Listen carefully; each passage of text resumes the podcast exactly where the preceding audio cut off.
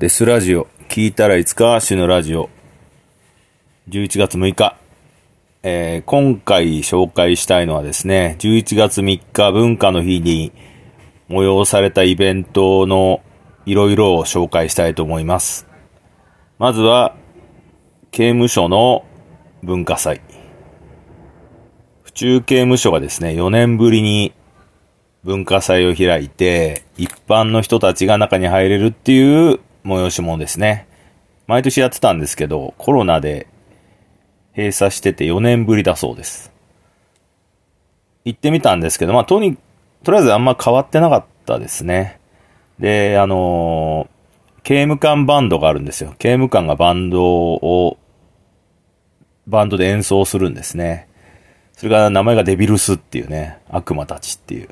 で、あのパルプフィクション、映画のパルプフィクションでかかってたミザルーとかインストの曲をやってましたね。あと、一応刑務所グッズがいろいろ売られててみたいな感じだったんですけど、まあ私からすると結構変わらねえなっていう感じでしたね。何か新しい何かがあるかっていうとそうでもなかったんで。あんまりっていう感じですね。そして、えー、もう一つがですね、この11月3、4、5かな？金土日やっていた、まあ、毎年恒例の死刑囚表現展2023ってやつですね。これも行ってきました。こちらはね、やっぱり、あのー、今回は前回と比べて、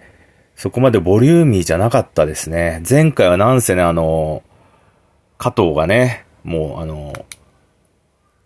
死刑執行されちゃいましたけど、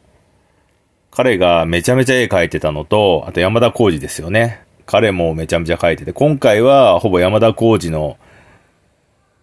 単独展示会みたいな感じでしたね。ちょっと描いてる絵が多すぎて、もうファイル化されてんですよ。死刑囚表現展っていうのは、八丁堀のあの、ブラック解放同盟の本拠地みたいなところがあって、その建物の5階で無料で入れるんですね。前回までは、まあ、曜日と時間帯によるのかもしれないですけれども、並ぶぐらい人が入ってました。だけど、私が行った時間、土曜日のお昼過ぎぐらいは、結構空いてましたね。あと、展示がやっぱ少なく感じましたね。もう結構執行されてしまったのかわからないんですけれども、去年、あの、ちょっとアート的な絵を描いていた人たちが鳴りを潜めていて、今回はどちらかというとアウトサイダーアート感が異常に強いという、あの、精神疾患的な絵を描いてる人が多かった印象があります。いくつかちょっとチェックをして、えー、気になったものを紹介したいんですけれども、まずあのーまあ、ネットで死刑囚表現展2023って入れると最初に出てくると思う、この藤井正康っていうんですかね、っていう被告の愛何でも溶かす薬というのが、絵がありまして、これがですね、あの、異常に細かい筆致なんですよ。で、ビスケットとかお菓子をバックに、猫が真ん中ら辺に佇むっていう、そんなに大きくない猫なんですけれども、バッグがなんせね、食べ物、お菓子なんですよ。だから、なんとなく見てると、昔、聖林堂出版でガロっていうアンダーグラウンドアートというか、アンダーグラウンド漫画カルチャー雑誌があったんですが、そこに載ってるような絵でしたね。発想がね、なんかちょっとやっぱ不思議だなっていう。お菓子が好きなんでしょうね、多分。だけどこの人って殺人教唆をして、結構前に刑務所に入って、まあ死刑にもう処されて、まあ、死刑執行はされてないんですけど、死刑が確定したという人なんですが、その前も書いてたのかはちょっとわからないですね。でも今回の作品1品しか出してないんですけれども、それはかなりインパクトありましたね。入魂の一作というか。なんですかね、あの、この映画なんでインパクトがあったかっていうと、あまりこう、死生観というか、死刑になった人の精神構造が見えないっていう、他の人たちって二つに分かれてて、一つはもう向こう側の世界を描いたりするんですけど、もう一個は死にたくないっていう、助けてっていうやつですね。で、この人はどちらかというとそういうのも書いてないから、多分向こう側の絵はお菓子と猫がいて幸せな世界であったらいいなっていうのを描いてるのかなっていうふうに勝手に思いました。ものすごくね、丁寧に描いてる絵でしたね。だから、これ売ったら売れんじゃないのっていうような感じはしました。そして、えー、次が高尾浩二という人ですね。この人は、えー、墨絵で、えー、植物、竹とか、そういうのを描いてます。陰影が綺麗でしたね。えー、そしてですね、次が、えー、中田、中田則弘っていうのかなちょっと、どう読んでいいのかわかんないですけど、経典の天に広島の広ですね。この人もね、ちょっと変わった絵を描いていて、ドット絵なんですよ。あの、黒と白のドットで絵を描いてる。それを、ことを描いてるんですね。京都とか、あの、お寺とか、そういうものを描いてましたね。ただ、それはね、それで、あの、その人の精神構造的な部分で興味深いんですけど、なぜか一点だけ、えー、そういうドット絵じゃなくて、ペンで、ペン書きしたあの、要注意児童っていうタイトルの絵があって、それがちょっとおっかない感じでしたね。自画像なんかわからないんですけれども、口を歪めた子供の絵が真ん中に描かれてるんです。ペン画で。だから白黒ですね。で、そこに書かれている、えー、文章が、5歳、生育歴に恵まれず、被差別部落出身者のために人権も認めて認められていないのでご注意ください。びっくりマーク。そして裁判所って書いてある。これもなんかね、ちょっと、ある種の、子は凄みがある。なんだこれっていう感じの絵でしたね。だからこの人を、なんともない感じはしましたね。なんか。あと、えー、これも、謝、謝る、謝、シイテイっていうんですかね。えー、ちょっと中国人風の名前の人がいまして、これ読めないんでわかんないんですけど、この人の絵もね、ちょっと面白かったですね。この人色鉛筆で、やっぱりその死刑の後の向こう側の絵っぽいハスの花とか鳥とか描いてましたね。文鳥、あなんすかね、鳥は小鳥描いてましたね。はい、そしてですね、えー、あまりこの死刑囚表現展のフロアって大きくないんですけれども、外周を、外周を、えー、囲むように展示されていたのが、以前から、あの、よく話している山田浩二ですね。寝屋川女子、えー、寝屋川中学生男女殺人事件の人です。今はなんか結婚して溝上っていう風に名前、名字が変わってますね。この人がですね、もうものすごいんですよ。多分、3、400書いてんじゃないですかね。便箋に絵を。もう絵もめちゃめちゃ上手くなってます。そして今は、あの、英語で書いてんですよね。その日本語で書いても日本人には受け入れられないから、英語で書いて死刑廃止を訴えたいっていう。すごく頑張ってますね。自分は死にたくないんだっていう意志の強さを見せてます。で、絵が全部ね、アニメとか漫画調なんですけれども、この人もね、時間が有り余ってるのか知らないですけど、書き込みがすごくて、自分を、自分のに自画像を描くんですけれども、これ角刈りなんですよ。で、白黒の漫画であるような囚人服着てるっていう感じなんですが、この角刈りの髪の毛の外周っていうんですか、その、チクチク出てる感じを筆で全部描いてるんですよね。なんか漫画だったらデフォルメして一本の線で角刈りっぽくやるけど、この人の場合は一本一本角刈りの髪の毛を多分描いてるんじゃないかっていう感じです。で、まあ、あの、文章はですね、もう長く刑務所、拘置所入ってるんで、シャバを恋しく思う切ない文章なんですが、この人もですね、あの、あえー、シリアルキラー店とかでもあるんですけれども、こう、殺人鬼の文章には癖があるっていう、テーマが前昔、キャットさんとバニラガローの話したときに、あったと思うんですが、この人もですね、すごい癖がありまして、まあ、ものすごい文字ももう上手いんですよ。それしか多分やることないから、だと思うんですが、めちゃめちゃ丁寧で、あの、均等がちゃんとできてる、取れてる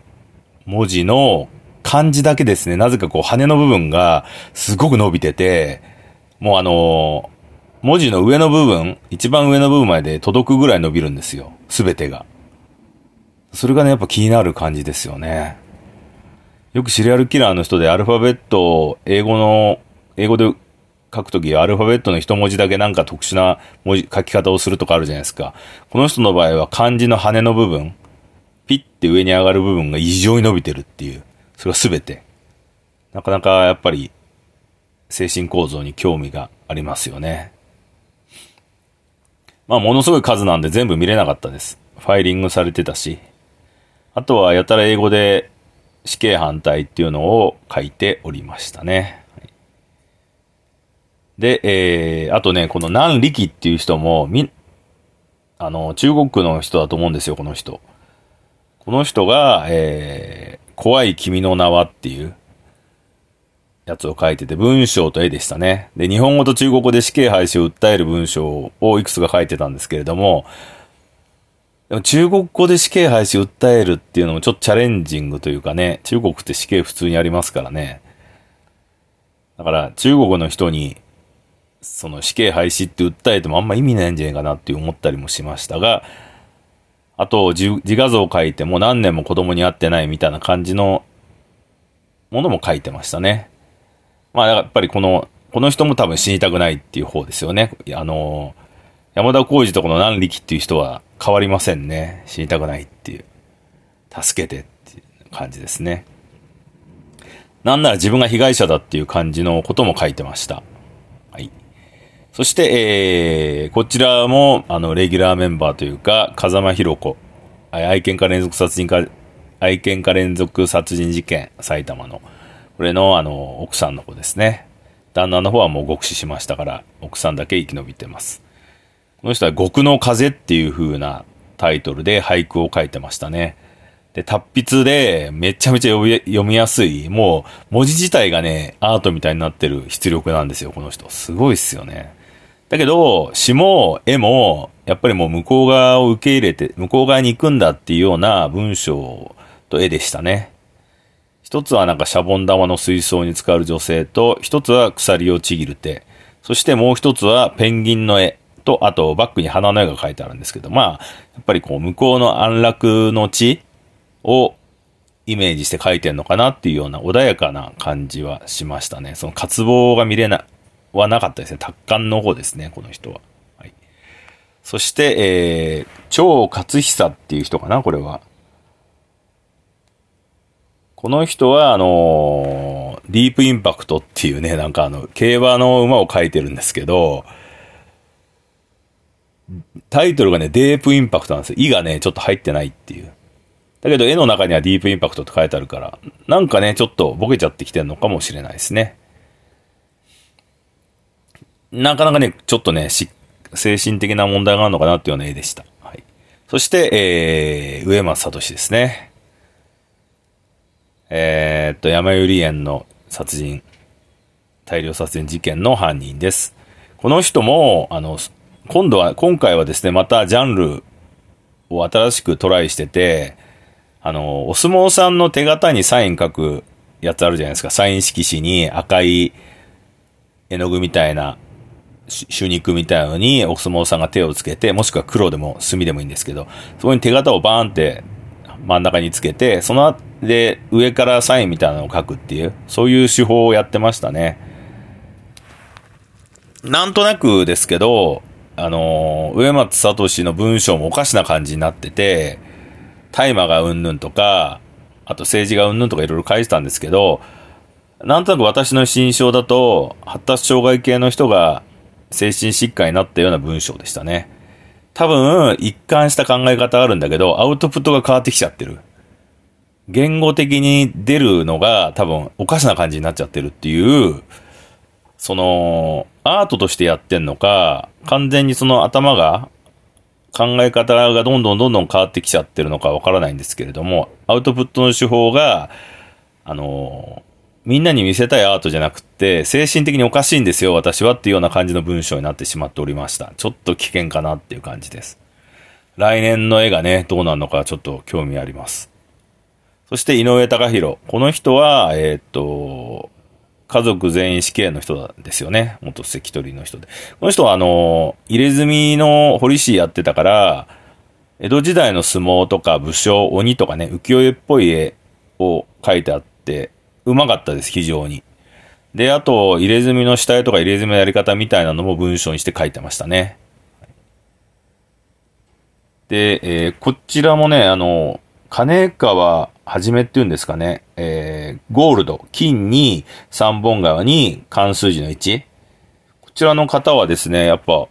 今回初めて見たのかななんかすごく独特な絵です。パッチワーク的な、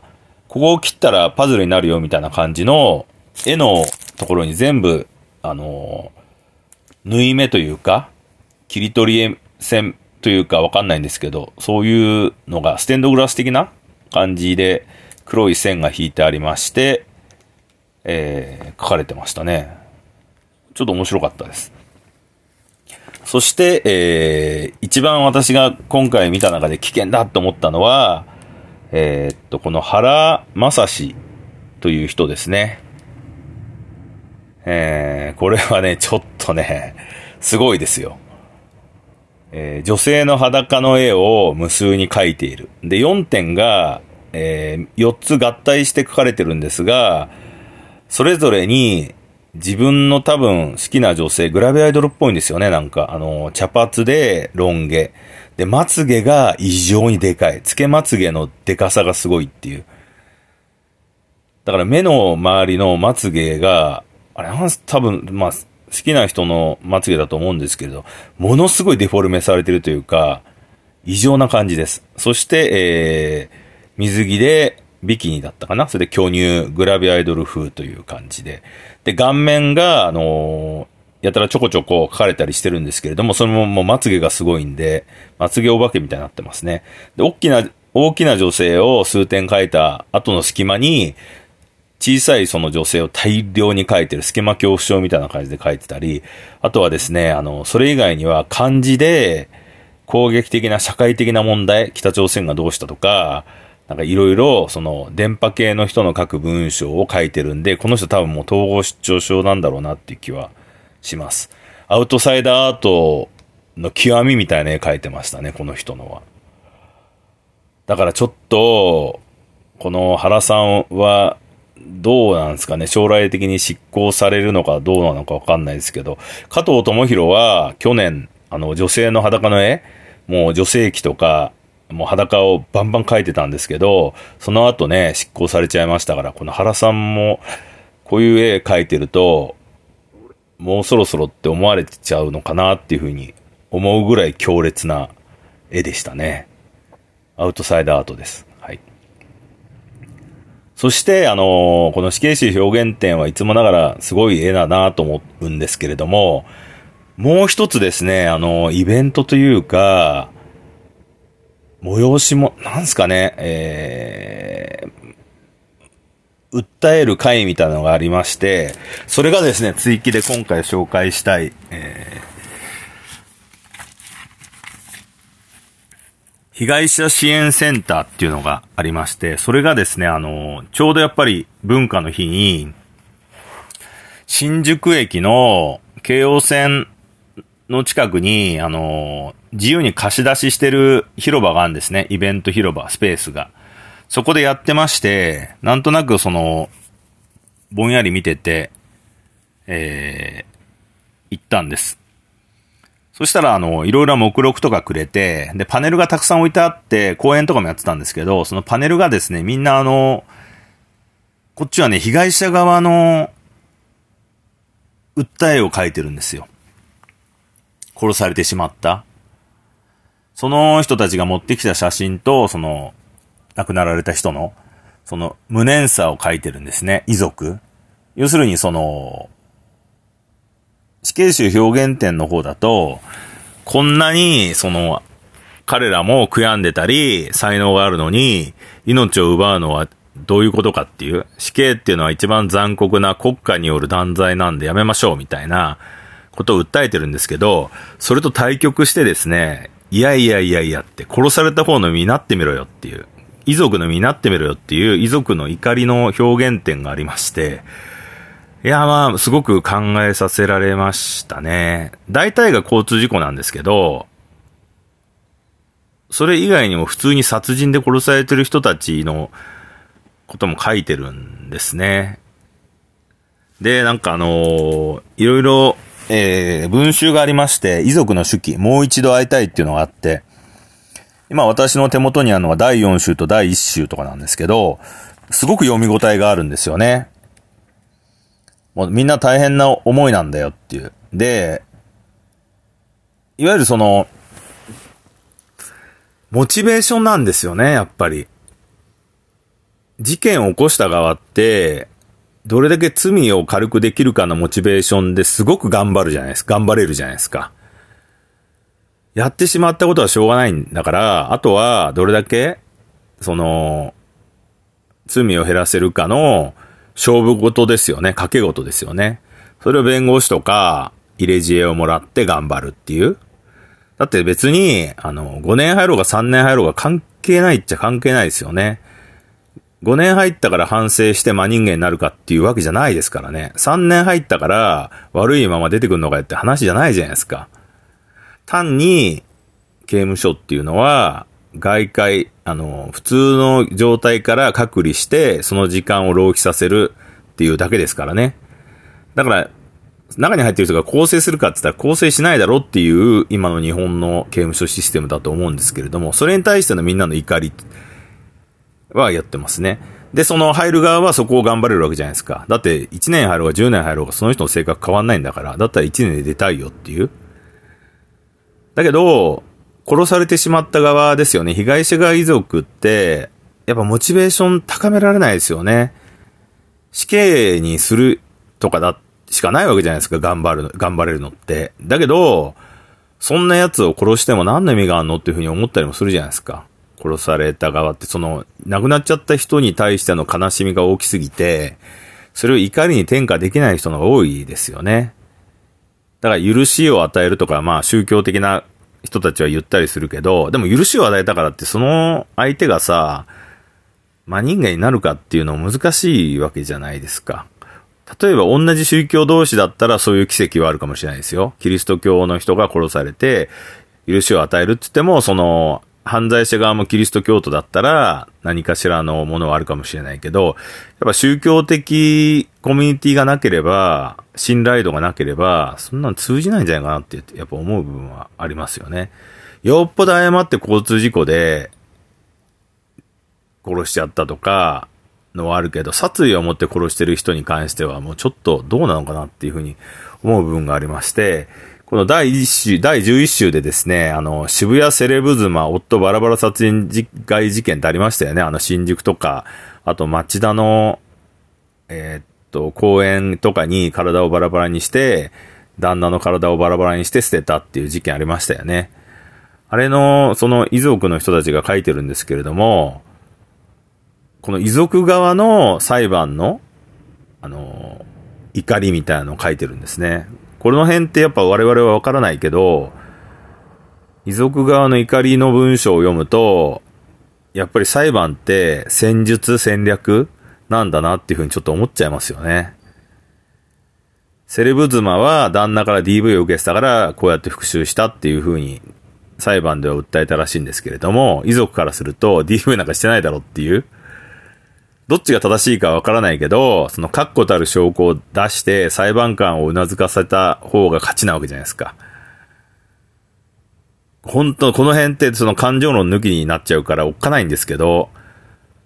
だから、あの、大体女性の犯罪者って罪が軽いっていうふうに今言われてるんですね。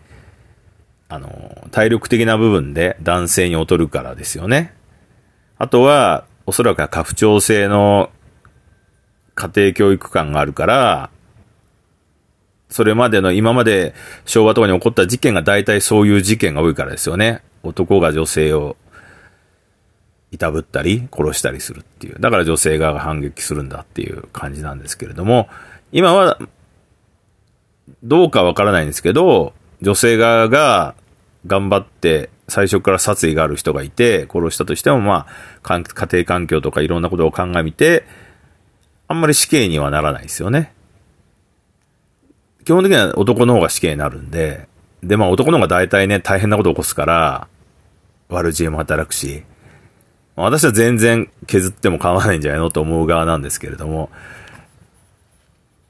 やっぱりね、この、もう一度会いたいっていう遺族の手記っていうのを読むと、殺された側の悲しみってでかいよなっていうことですね。やっぱ生き返らないですからね。殺された側は。殺した側はいくらでも反省してますとか言って、まあ、あと10年、15年入ればいいのかっていう考え方に至ると思うんですけれども、もしくはその死刑囚表現点みたいに死刑廃止を訴えるっていうことで多分生きるモチベーションを得るんですけど、なかなかね、ちょっとあの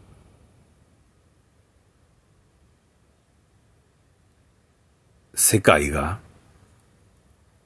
違うんじゃないかって考えちゃいますよね。この同じ現代日本に生きているんだけど、見えてる世界が違うんだろうなっていう。だって被害者って100%悪くないですよね。で、あのー、殺人した人？まあ、例えば、そっちは100%とは言わないですけど、例えば事故で亡くなっちゃう場合もあるんで、事故はね、ちょっと、その、しょうがないっていうか、部分もありますよね。例えばまあ飲酒で人殺したとかはもう全然だと思うんですけど、もう上場酌量の余地はないと思うんですけども、ブラック企業で働いててすげえ眠くて、うとうとしてて事故を起こしちゃって人が死んじゃったとかだったらね、なかなか厳しいですよね。だからまあもう車とかも、逆にね、その死なない車を作ればいいって話なんですけどね、それだとね、交通事故が起き、起きても死なない車。でもね、やっぱね、あの、死ぬ人は、死んだらしょうがないっていう考え方ですよね。そして、えー、やった側は、構成してっていう考え方は、なかなかね、ちょっとあのー、考えちゃいます、本当に。えー、死刑、私は別に死刑あってもいいと思うんですけど、どうなんすかね。一応、その拘置所でも3食飯は出るし、その時が来たら死ぬっていう感じなんですけれども、なかなかね、変える何かはないのかなと思ったりしますね。という感じでしたね。えー、このね、あの、もう一度会いたいっていうのを読むと、死刑囚表現展で、絵とか描いてるのって、書かされてるのってバカバカしいなと思ったりもします。人生謳歌してんじゃんっていうふうに思っちゃいますよね。拘置所の中で。だからもう死刑判決下ったら速やかに、あの、吊るすべきだっていう考え方も確かに正しいよなっていうふうに思っちゃいます。もう一つの考え方では、こういうアウトサイダーアートが見れるっていう、密かな楽しみというのもあるんですけれども、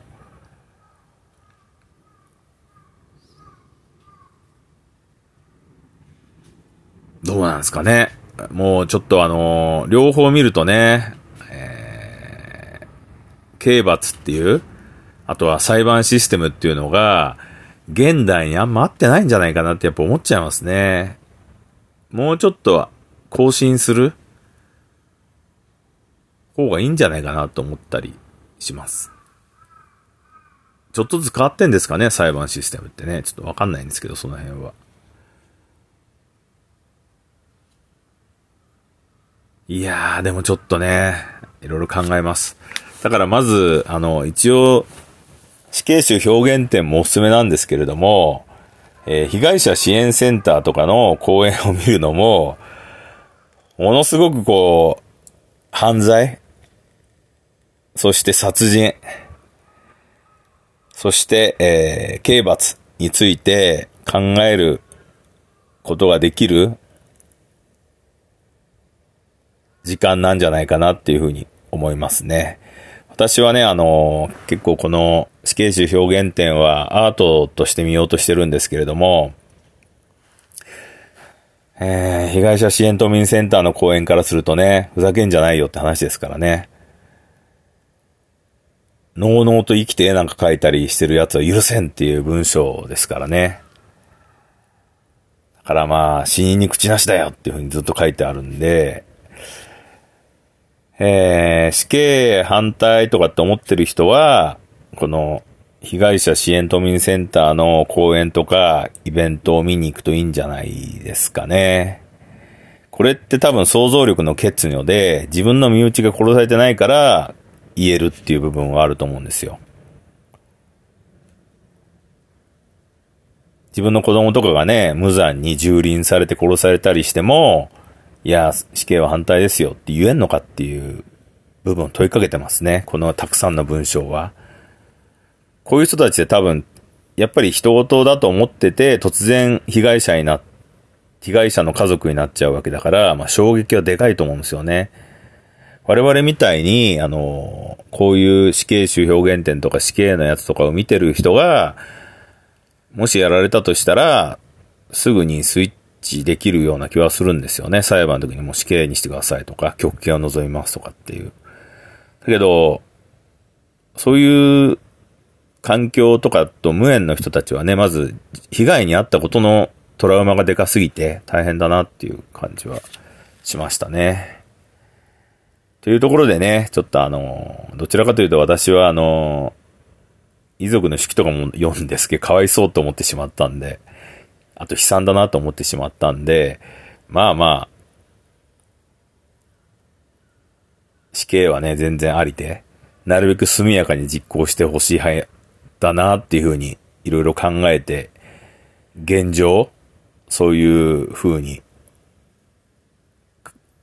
決めましたね。表現って面白いですけど、はい。以上に、えー、私の中で衝撃を受けたのは、被害者支援都民センターの、なんすかね、これ。あの、イベントですね。なんかタオルとかくれるんですよ。いろんなグッズをくれるんですね、そこ行くと。応援します。あなたに笑顔戻るまでとか。私たちは犯罪被害に遭われた方や、そのご家族の支援をしています。どうか一人で苦しまないで安心してご相談くださいって言って、なんかね、えー、ビクティムサレンダーって書いてあるのかなこれ。なんて書いてあるんですかね。タオルとか、いろんなものが入ってるものをくれます。だからね、また来年、あの、文化の日、刑務所が自由に見れたり、死刑囚表現展や、あとこの被害者支援の講演とかが、都内、新宿、えー、八丁堀、府中とか、横浜でもやるのかな？刑務所。やってるんで、そういうのを見て、現代社会の歪みというか、殺人犯とか人を殺す人たちってどういう思考なんだろうとか、殺された側の人たちの身に立って考えるっていうことも重要だよなっていうふうに、殺した側の位置になって考えるって必要ないじゃないですか。自分が刑務所入ればいいから。殺された側の家族の気持ちっていうのはやっぱね、そっちの方がどちらかというと、一般の人たちが立ちやすい位置ですよね。だからそこの覚悟を決める。そうなった時に自分はどうすればいいのかっていうのを考えるいい日だと思うんですよ。いろんなイベントがやってるんで。だから、えー、来年のね、文化の日はこういうところに行っていろんな思考を巡らせるのも良いんじゃないでしょうかというような今回のお話でございました。というところで今回はこんなところで、えー、死刑囚表現展とその他イベントでいろいろ考えたという回でございます。